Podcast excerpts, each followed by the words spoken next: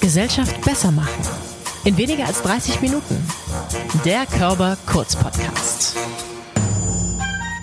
Von den Besten die wichtigsten. So lautet das Motto des Deutschen Studienpreises.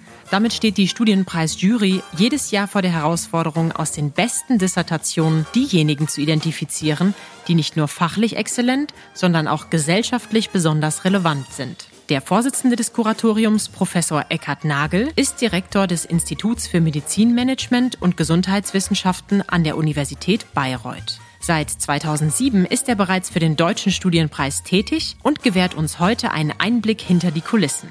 Gesellschaft besser machen in weniger als 30 Minuten mit Eckhard Nagel. Moin. Moin. Ja, wir sind jetzt gerade nach der Preisverleihung von dem Deutschen Studienpreis 2020 und als erstes interessiert mich natürlich, wie war das in diesen besonderen Zeiten für Sie? Naja, ich glaube, dass es natürlich für alle ein Jahr mit vielen Rückblicken ist. Der wichtigste Punkt für den Deutschen Studienpreis war, dass wir unsere Auswahlsitzungen, die klassischerweise im Juni und Juli stattfinden, tatsächlich eben auch in Präsenz durchführen konnten. Wir waren einer der ersten Veranstaltungen wieder in Berlin Ende Juni und äh, das war ganz wichtig, weil diejenigen, die sich bei uns bewerben und ausgewählt wurden, die lernt man dann persönlich kennen in einem Vortrag und dann erst versteht man sehr viel besser, was sie bewegt, ihre Forschung zu betreiben. Das ist ja auch für den Laien so, dass es immer gut ist, erstmal ein direktes Fachgespräch zu führen, überhaupt zu verstehen, worum geht's eigentlich. Und ich glaube auch gerade für junge WissenschaftlerInnen, um die es ja hier vorzugsweise geht, ist es auch eine Praxiserfahrung, oder? Unbedingt. Der Vortrag ist ja keineswegs etwas, was einer wissenschaftlichen Arbeit im Mittelpunkt steht, äh, sondern hier ist man ja manchmal der Forscher im eigenen kleinen Elfenbeinturm und äh, versucht sich durch gute Gedanken ein entsprechendes Ergebnis zu erarbeiten das dann zu kommunizieren, das wirklich auch darzustellen und so darzustellen, dass es auch ganz unterschiedliche Disziplinen verstehen. Das ist die Anforderung beim Studienpreis und insofern ist dieser Vortrag eine ganz zentrale Größe. Jetzt sind wir schon mittendrin im Studienpreisbewerbungsprozess. Vielleicht müssen wir noch mal einen Schritt zurückgehen für alle, die den Deutschen Studienpreis gar nicht kennen.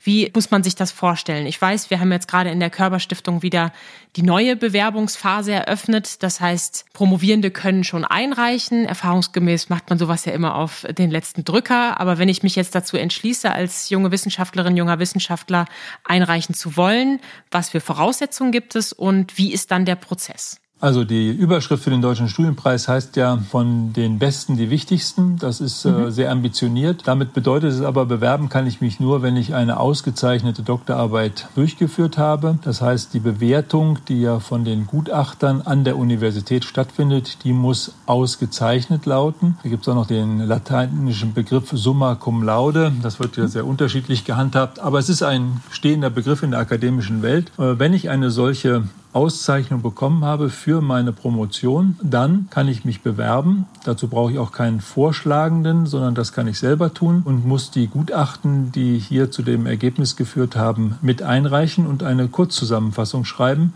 und mit dieser Kurzzusammenfassung dann die Juroren überzeugen, dass meine Arbeit nicht nur wirklich ausgezeichnet ist, sondern einen gesellschaftlichen Mehrwert bietet, denn danach wird dann ausgewählt. Von den Einreichenden werden ungefähr wie viele zu Ihnen eingeladen zu dieser Sitzung, wie Sie es gerade beschrieben haben, im Sommer? Also es ist immer um die 500 Bewerbungen, die wir in den letzten Jahren hatten. Denn so viel ausgezeichnete Arbeiten in Deutschland gibt es tatsächlich nicht. Ich bin immer wieder beeindruckt, dass es überhaupt so viele sind. Mhm. Dann müssen wir versuchen, im Kuratorium diese 500 auf 30 zu reduzieren. Das heißt also, wir kommen am Ende auf jeweils 10 Bewerberinnen und Bewerber, die dann auch eingeladen werden. Das sind die sogenannten Finalisten. Und äh, warum drei mal zehn? Wir haben drei Kategorien äh, in Anführungsstrichen. Das sind einmal die Natur- und Technikwissenschaften, das sind die Geistes- und Kulturwissenschaften und die Sozialwissenschaften. Das ist so ein großer Schirm, den man über die Wissenschaft insgesamt spannen kann. Und natürlich finden sich dann immer unterschiedliche Arbeiten in den jeweiligen Sektionen gesellschaftliche Relevanz. Das ist natürlich auch ein breites Feld und kann in unterschiedlichen Fachrichtungen auch sehr unterschiedlich angegangen werden. Wie wählen Sie das aus und wie schaffen Sie es eigentlich? Ich meine, Sie sind ja nicht alleine im Kuratorium. Vielleicht können Sie davon auch noch mal berichten, diese doch 500 Bewerbungen auf 10 runterzubrechen, beziehungsweise 3 mal 10? Naja, das ist tatsächlich kein leichter Prozess. Ich persönlich bin ja Mediziner. Das heißt, mir sind die Natur- und Technikwissenschaften am nächsten. Aber das ist natürlich auch ein sehr weiter Begriff. Und wenn ein Chemiker ein neues Element gefunden hat und damit zeigt, was er alles Eindrucksvolles bewerkstelligen kann, wenn ein Strömungsmechaniker äh, neue Möglichkeiten zur einer günstigeren Fliegen, was den Energieverbrauch äh, angeht, äh, realisiert, dann ist es natürlich auch weit weg von meinen Möglichkeiten, das zu beurteilen. Das heißt also, ich muss mir ein Bild machen über die jeweiligen Relevanzkriterien, über den Inhalt der Arbeit, dass das exzellent ist, muss ich mir keine Gedanken mehr machen, denn das haben ja schon Fachgutachter vorher beurteilt. Also die Aufgabe jetzt der Jurorinnen und Juroren ist, diesen Aspekt der gesellschaftlichen Relevanz nochmal genau herauszuarbeiten und dann zu überlegen, ist das im Moment für unseren gesellschaftlichen Diskurs ein Mehrwert? Denn das wollen wir ja. Wir wollen, dass danach, nach einer möglichen Auszeichnung, unsere Gesellschaft über diese Ergebnisse diskutiert. Sie haben es gerade schon gesagt, Sie sind in den Gesundheitswissenschaften zu Hause. Ich stelle mir das wahnsinnig schwierig vor, dann trotzdem auch vielleicht einen inhaltlichen Zugang zumindest zu bekommen von den anderen Disziplinen. Machen Sie da was? Bereiten Sie sich vielleicht auch inhaltlich vor? Gibt es da etwas, wo Sie die Chance haben, tiefer einzusteigen oder konzentrieren Sie sich dann wirklich auf die anderen Aspekte? Also ich glaube, ich selbst bin nun zufällig jemand, der ohnehin schon von Anfang an eine relativ weite Orientierung mitgebracht hat. Ich mhm. habe Philosophie und Geschichte und Humanmedizin studiert. Also insofern sind mir diese anderen Fächer auch Geistes- und äh, Kulturwissenschaften äh, nah. Ich forsche viel in sogenannten interdisziplinären Feldern. Das heißt, äh, in den Gruppen, in denen ich arbeite, sind nicht selten Soziologen, Psychologen oder eben auch ähm, Gesundheitswissenschaftler mit anderen Schwerpunkten. Zum Beispiel haben wir eine enge Kooperation mit den Sportwissenschaften. Also von daher ist für mich persönlich diese interdisziplinäre Perspektive möglich. Dennoch ist es immer wieder eine Herausforderung, aber deswegen bin ich ja auch so gerne beim Deutschen Studienpreis, weil man guckt über die eigene Grenze mal hinweg. Man äh, sieht zum Beispiel, wie Juristen sich eines bestimmten Themas nähern und das regt einen wirklich an zum Nachdenken, äh, auch zum Widerstreit und zur Irritation. Und äh, das ist das, was natürlich Wissenschaft überhaupt spannend macht. Und insofern ist diese Herausforderung eine ganz positive Herausforderung. Was mich an Ihnen außerdem fasziniert, ist, Sie besitzen ja selber die Gabe oder die Fähigkeit, gut vorzutragen. Das haben Sie bei uns schon unter Beweis gestellt. Zuletzt auch 2019, wo Sie bei den Hamburger Horizonten mit dem Thema Grenzenlos gesund über die Medizin der Zukunft gesprochen haben. Was würden Sie aufgrund der aktuellen Geschehnisse heute vielleicht noch ergänzen in Ihrem Vortrag? Naja, das war im Herbst 2019. Da war von Pandemie noch überhaupt gar keine Rede und auch gar keine Vorstellung davon. Ich selbst mhm. bin interessanterweise ja auch Direktor eines Klinikums in Wuhan, eines chinesisch-deutschen Klinikums. Insofern ist mir Wuhan immer ein Begriff gewesen, den meisten Menschen in Deutschland sicherlich vor Januar diesen Jahres nicht. Mhm. Und ich habe mit nichts dergleichen gerechnet. Also insofern ist das für alle Beteiligten auch vor Ort wirklich überraschend gewesen, was sich dort abgebildet hat. Und ich äh, habe in den zurückliegenden Monaten immer wieder betont, trotz aller Kenntnisse und auch aller Arbeiten und Forschungen, die wir in diesem Bereich machen. Ich habe mich noch nie so häufig geirrt wie in den zurückliegenden Monaten mit Annahmen, die man hatte zu möglichen Verläufen, zu der Bedeutung von bestimmten Daten, die man gesammelt oder die andere gesammelt haben. Das heißt also, das, was ich noch sehr viel stärker in den Vordergrund stellen würde, ist eben die Bedeutung von Wissenschaft, die immer wieder auch Erkenntnisse dadurch erzielt, dass sie falsch orientiert ist, dass sie zum Beispiel ein Experiment macht, wo nicht das rauskommt, was man erwartet, sondern genau das Gegenteil und damit erst der nächste Schritt möglich wird. Also die Irrtumswahrscheinlichkeit, das ist ein Thema, was ich glaube, wir alle auch in der Wissenschaft in den zurückliegenden Jahren zunehmend unterschätzt haben. Und das gilt dann auch für die Medizin der Zukunft und für die Organisation, wie wir Medizin in der Zukunft tatsächlich auch zu den Menschen bringen können. Beim Deutschen Studienpreis sind dieses Jahr mit Lara Bücker und Anna-Carlotta Zarski gleich zwei Finalistinnen, die sich mit digitaler Psychotherapie beschäftigen. Da ich von Haus aus Psychologin und in diesem Feld sehr interessiert bin, möchte ich natürlich wissen, welche Chancen Sie in diesen neuen digitalen Versorgungsmöglichkeiten sehen. Also interessanterweise ist ja der Bereich der neurologisch-psychiatrischen Erkrankungen ein Bereich, in dem es relativ viele Ansätze gibt, die in diesen beiden Dissertationen eben auch ein Stück weit zum Tragen gekommen sind. Da gibt es Arbeitsgruppen, die in dem Bereich schon gearbeitet haben und dementsprechend auch junge Menschen motivieren konnten, hier eine Dissertation zu verfassen. Es gibt einige positive Aspekte, was hier die digitale Kommunikation angeht, nämlich zum Beispiel die Möglichkeit, zu jeder Tages- und Nachtzeit mehr oder weniger zu kommunizieren und seine Sorgen zum Beispiel auf ein Band zu sprechen und eine Antwort am nächsten Morgen zu bekommen. Wenn ich einen Termin haben möchte bei einem Psychiater, einer Psychologin, dann äh, dauert das häufig Monate, bis ich überhaupt ihn bekomme. Das heißt, viele Patienten erleben es als entlastend, äh, dass hier andere Zugänge geschaffen werden und dass eben auch eine andere Form der Kommunikation möglich ist. Also von daher ist dieser Bereich im Hinblick auf digitale therapeutische Ansätze äh, sicherlich einer der führenden.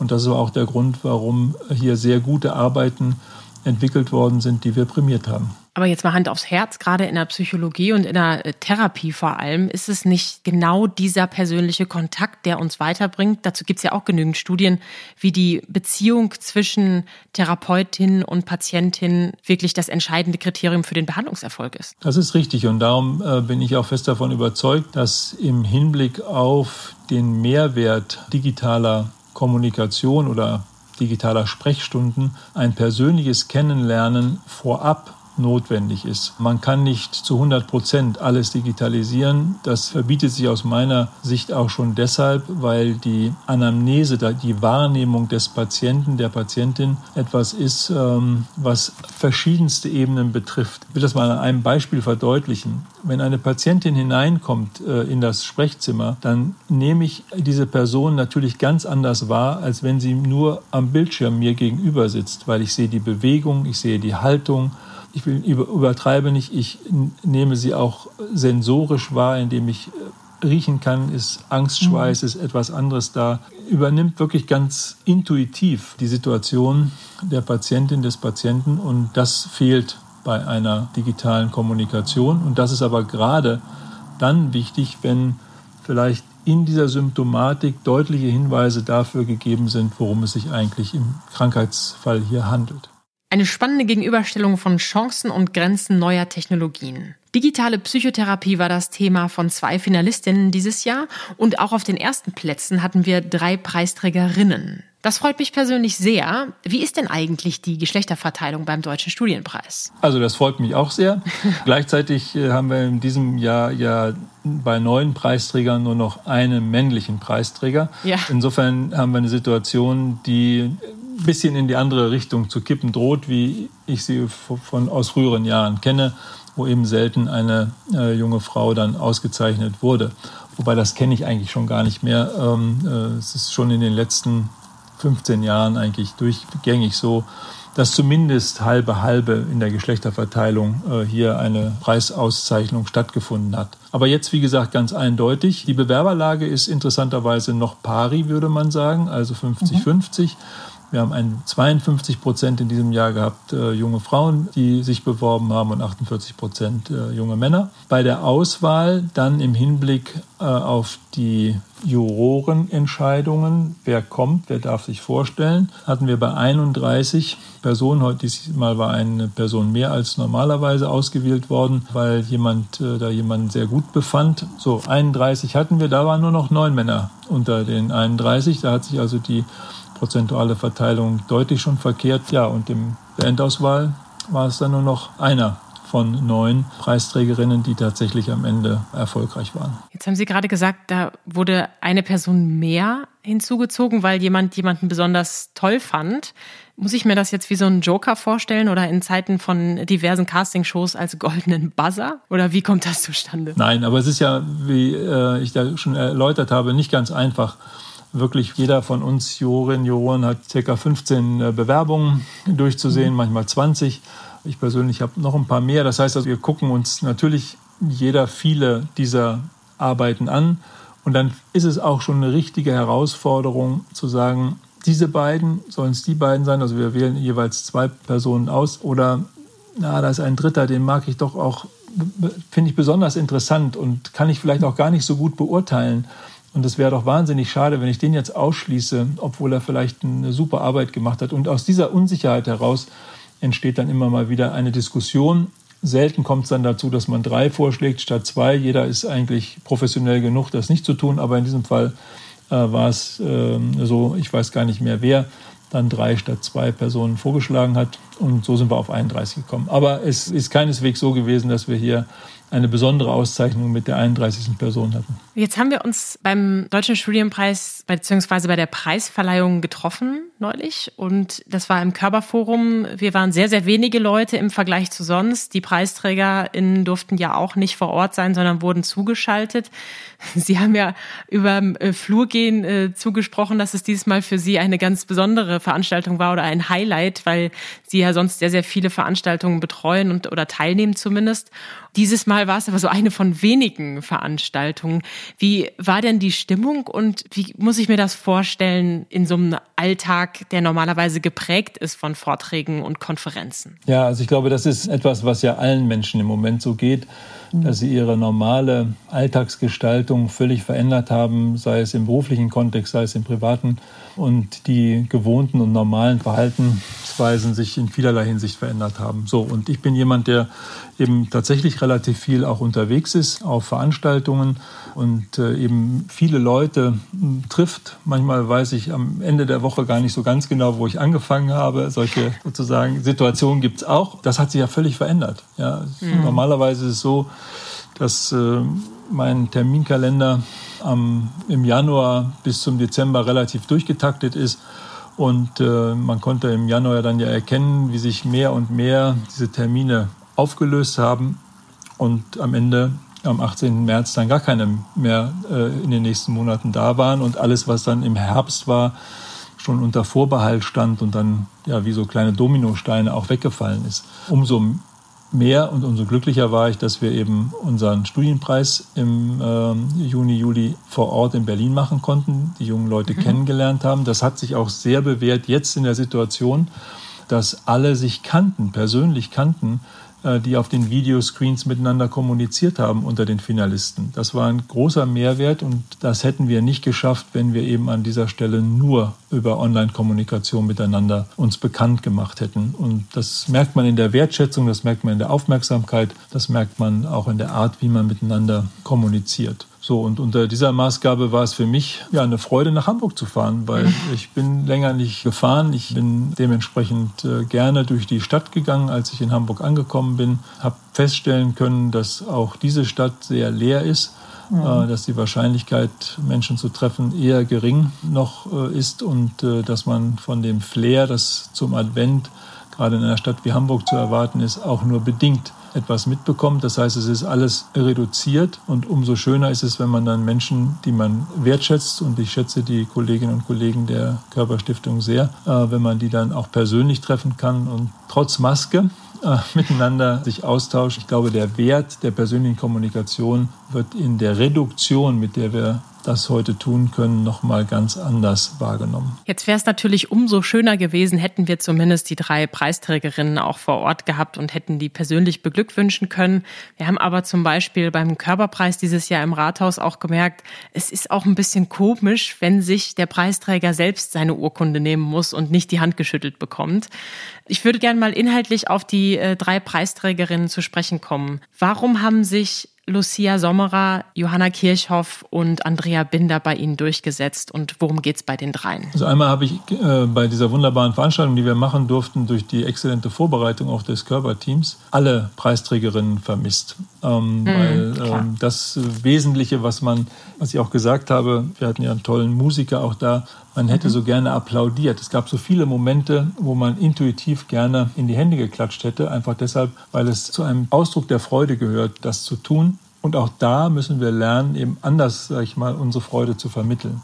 Mhm. Bei den drei Preisträgerinnen, das ist immer auch ein ganz schwieriges Verfahren, am Ende zwischen ersten und zweiten Preisen zu unterscheiden. Aber ähm, ich glaube, wir haben drei exzellente Wissenschaftlerinnen ausgezeichnet, äh, die ganz unterschiedliche Fragestellungen beantworten und zwar unerwartete Fragestellungen. Vielleicht am ehesten noch in Natur- und Technikwissenschaften aufgrund unserer jetzigen Pandemieerfahrung, dass wir eine Mikrobiologin ausgezeichnet haben, die einen ganz anderen wesentlichen Bereich von Infektionsforschung abdeckt, nämlich die Frage, wie man bei bakteriellen Infekten ein Antibiogramm machen kann. Was ist das? Genau, wenn man versucht festzustellen, welches Antibiotikum, welches Medikament hilft bei einer spezifischen Infektion, die man nachweisen kann. Und das mhm. hat einen sehr großen Stellenwert in der Behandlung von äh, Menschen. Wir haben jetzt gerade verdrängt, dass wir bei diesen bakteriellen Infekten gravierende Schwierigkeiten haben, weltweit, weil wir über Jahrzehnte Medikamente, die gegen Bakterien wirken, Antibiotika verschwendet haben, viel zu viel verschrieben, ohne genaue Kenntnis, wirken die, wirken die nicht weil wir nie ein Antibiogramm gemacht haben, sondern immer gedacht, äh, Penicillin hilft immer. Mittlerweile hilft es gegen fast nichts mehr. Also insofern, äh, die Bakterien sind ja schlau, ähnlich wie das Coronavirus, und wissen sich zu verstecken oder zu verteidigen. So, und ähm, hier haben wir eben jetzt eine Arbeit, die einen Schnelltest, Begriff kennen wir jetzt auch schon äh, in der Pandemiesituation, einen Schnelltest entwickelt, wo jeder Arzt, jede Ärztin direkt am Krankenbett feststellen kann, hier liegt ein Bakterium vor, welches Medikament muss ich einsetzen und das kann tatsächlich diesen Bereich revolutionieren. So, das kommt uns noch am bekanntesten vor, aufgrund eben unserer Pandemieerfahrung. Mhm. Die zweite wichtige Arbeit aus der Jurisprudenz, also aus dem Bereich des, der Rechtswissenschaften, beschäftigt sich mit der Frage, wie die Digitalisierung im Hinblick auf die Schuldfähigkeit oder die Art und Weise, wie man schuldig wird, so rum muss es besser gesagt, genutzt werden kann, das klingt ein bisschen abstrus, aber alle kennen ja den Flughafen, wissen, dass da gescannt wird, dass immer neue Technologien da genutzt werden. Stichwort Fluggastdatenspeicherung, mhm. äh, um ähm, Bewegungsprofile zu erstellen und wie diese Technologien am Ende des Tages heute schon für die Strafverfolgungsbehörden genutzt werden ohne dass es eine adäquate Prüfung dieser Technologien gibt, also wie jetzt meinetwegen in der Medizin, wo man über äh, verschiedenste Schritte untersucht, darf ich ein solches Gerät überhaupt einsetzen, was sind die Folgen, gibt es Nebenwirkungen und so weiter. All diese Untersuchungen finden nicht statt, sondern es wird eine Technologie entwickelt, irgendjemand schlägt es vor, es zu benutzen und dann findet es direkten Eingang in die Nutzung von Strafverfolgungsbehörden, was bedeutet, wir alle sind am Ende des Tages ausgeliefert irgendwelchen Technologien, über deren genauen Mechanismen und deren genauen Einsatz wir nichts wissen. Äh, und das ist erschreckend. Und äh, diese Arbeit, glaube ich, ist ein großes Mahnzeichen, dass wir hier Digitalisierung unter Umständen in einer negativen Art und Weise in unser soziales Leben lassen. Und die letzte Arbeit, die aus den sozusagen wirtschaftswissenschaftlichen Kontexten kommt, beschäftigt sich mit etwas, was äh, ich noch gar nicht kannte, nämlich Euro-Dollar. Dann denkt man, mhm. aha, was ist denn ein Euro-Dollar? Das ist keineswegs ein halber Euro und ein halber Dollar zusammengeklebt, sondern das ist etwas, was auf den Finanzmärkten, die ja mittlerweile für uns auch alles andere als durchsichtig sind, trotz der Finanzkrise, trotz politischer Versuche, das zu regulieren, diese Unübersichtlichkeit ist geblieben. Und in dieser Arbeit wird eindrucksvoll und auch wiederum augenöffnend und erschreckend dargestellt, dass es eben Geldflüsse gibt oder Entstehung von Geldflüssen, die völlig unreguliert sind, die keiner zum Beispiel institutionellen äh, Aufsicht unterliegen, wie der eines Bundestages, einer Notenbank, äh, sondern dass hier eben gerade in den sogenannten Steuerspargebieten, Steueroasen, dass hier eben Geld produziert wird, auf den Markt fließt, nicht gedeckt ist und uns in ganz große Turbulenzen bringen kann. Und äh, diese Arbeit ist an dieser Stelle eben sehr eindrucksvoll, weil sie Licht ins Dunkel bringt. Und das ist ja die Aufgabe von Wissenschaft, Licht ins Dunkel zu bringen. Und diese drei Arbeiten haben das in besonders hervorragender Art und Weise getan. Gerade das Thema der letzten, die sogenannten Offshore-Banking-Geschichten, sind ja auch immer mehr in den Medien. Das heißt, da sind wir auch voll am Zahn der Zeit. Wir hören, es ist wirklich sehr komplex und sehr, sehr unterschiedlich von den Themenfeldern. Vielen Dank, dass Sie das so schön runtergebrochen haben. Wer jetzt noch tiefer einsteigen möchte, kann das natürlich bei uns auf der Webseite zu den einzelnen PreisträgerInnen haben wir verschiedene Medien auch aufbereitet. Auch die Preisverleihung kann man in unserer Mediathek sehen.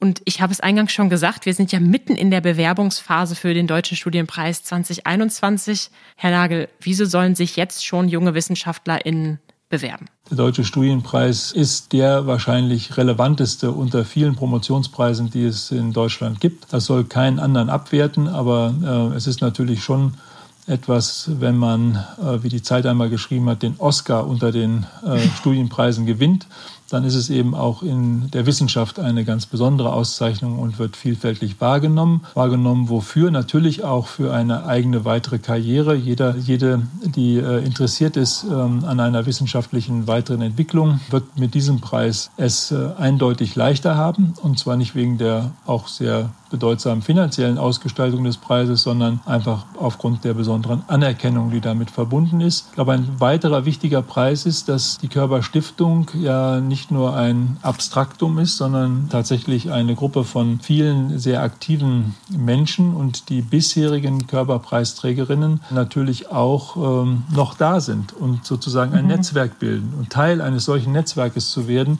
dazu muss es noch nicht mal eine Preisauszeichnung sein, sondern dazu reicht schon, in das Finale zu kommen und dann tatsächlich über die nächsten Jahre und Jahrzehnte Netzwerke aufbauen zu können mit interessanten Kolleginnen und Kollegen. Das finde ich persönlich tatsächlich den äh, bedeutsamsten Aspekt, weil man dann in Kreise sozusagen Denkfabriken mit hineinsteigt. Äh, Fabrik ist vielleicht sogar der falsche Ausdruck, sondern in Denkzirkel mit einsteigt, die wirklich einen inspirieren können wir haben es jetzt gerade so, dass unsere beiden Preisträgerinnen aus den Wirtschaftswissenschaften der Jurisprudenz ein gemeinsames Forschungsprojekt auflegen. Äh, all das sind Entwicklungschancen und Möglichkeiten und äh, die eröffnet der Studienpreis und deshalb lohnt es sich allemal, den Versuch zu wagen, sich zu bewerben. Ich durfte in diesem Podcast ja auch schon zwei Preisträgerinnen interviewen, nämlich Elena Link aus dem letzten Jahr und Elisa Pfeiffer, Preisträgerin in diesem Jahr. Die beiden haben auch gesagt, dass es für sie nochmal eine tolle Übung war, endlich mal ein bisschen Praxiserfahrung auch in Vorträgen, also nicht nur der Verteidigung der Dissertation, sondern wirklich auch in einem breiteren Publikum und mit einem anderen Ziel mal zu üben. Und dass sich dadurch auch der, die ein oder andere Tür einfach geöffnet hat, weil natürlich Menschen auf sie aufmerksam werden, Medien auf sie aufmerksam werden und sie somit ein größeres Interesse hervorrufen. Gibt es Menschen, bei denen Sie sagen würden, hey, diese Richtung, also da Fach, gibt es Fachbereiche, bei denen Sie sagen würden, hier lohnt es sich wirklich mal reinzugehen. Sie sind ja sehr, sehr vielfältig tätig. Sie haben schon sehr viel gesehen. Gibt es da ein Thema, wo Sie sagen, oh, wenn da jetzt mal jemand drüber schreiben würde, das fände ich wirklich extrem spannend? Das ist, glaube ich, ist ganz schwierig, weil man sieht nicht am Anfang einer Dissertation, dass am Ende etwas Anwendungsbezogenes herauskommt. Das ist eine falsche Vorstellung von wissenschaftlicher Arbeit. Es ist eben kein Buch, was ich schreibe, mhm. wo ich mir etwas ausdenke, sondern wo ich mit den Fakten arbeiten muss und wo die Fragestellung sich ja immer auch wieder ändern kann. Also eine solche Zielsetzung am Beginn eines Projektes wäre meines Erachtens falsch. Ich erlebe auch, dass natürlich die Nähe heute der Wissenschaft auch zur öffentlichen Diskussion, was ich absolut unterstütze, was wichtig ist und was wir fördern müssen, dass diese Wissenschaftskommunikation ja auch viele Fallstricke hat und dass äh, manchmal Begründungen kommen, wo schon bei der Vorauswahl man dann sagt, naja, also natürlich ist eine medizinische Doktorarbeit in der Lage, einen Bezug herzustellen zur Rettung von Patienten. Aber wenn es dann die ganze Welt ist, die ich damit rette, das, man, man fällt dann ja manchmal so rein, dann äh, ist es unglaubwürdig und entspricht nicht dem, was man eigentlich auch mit seiner Arbeit machen wollte. Also wir wollen niemanden verleiten, in eine falsche Bezugnahme zur gesellschaftlichen Relevanz zu kommen. Also insofern mhm. muss es sich aus der Situation heraus ergeben. Natürlich sind so klassische Themen, die Medizin, äh, die Technik, gerade der Klimawandel, die Frage der gesellschaftlichen Entwicklung per se in den Sozialwissenschaften oder eben auch so Gebiete wie die Rechtswissenschaften nahe dran einen Bezug herstellen zu können zu dem Lebensalltag. Aber die Variationsbreite ist wirklich sehr groß äh, und es kommt eben noch mehr als auf eine sehr gute Doktorarbeit auf den zündenden Funken der Neuerung an. Und äh, dann, wenn der in einem Verhältnis steht zum gesellschaftlichen Wandel und zur gesellschaftlichen Entwicklung, äh, dann passt's. Also jeder sollte den Mut haben, zumindest sich einmal hinzusetzen, zu überlegen, ist meine Arbeit, die ausgezeichnet wurde von den Gutachtern, in dieser Richtung interpretierbar. Und äh, da bin ich mir ziemlich sicher, werden viele einen guten Anschluss finden und uns das Leben schwer machen, dann die Auswahl wieder zu treffen. Professor Eckhard Nagel ist seit 2007 im Kuratorium des Deutschen Studienpreises, seit 2015 als Vorsitzender. Gemeinsam hoffen wir auf viele junge, inspirierende WissenschaftlerInnen, die ausgezeichnet sind und ausgezeichnet werden. Schaut unbedingt auch bei der Uni Bayreuth vorbei. Da könnt ihr mehr über Eckhard Nagel und seine vielfältigen Themenbereiche herausfinden. Unter anderem bei der Deutsch-Chinesischen Gesellschaft für Medizin und beim Ökumenischen Kirchentag. Und das sind nur zwei von vielen spannenden Stationen in seinem Leben. An alle Promovierenden mit Auszeichnung, bewerbt euch für den Deutschen Studienpreis. Alle Links dazu gibt es in den Show Notes. Vielen Dank für Ihre Arbeit beim Deutschen Studienpreis und dass Sie heute bei mir waren. Eckhard Nagel. Sehr gerne.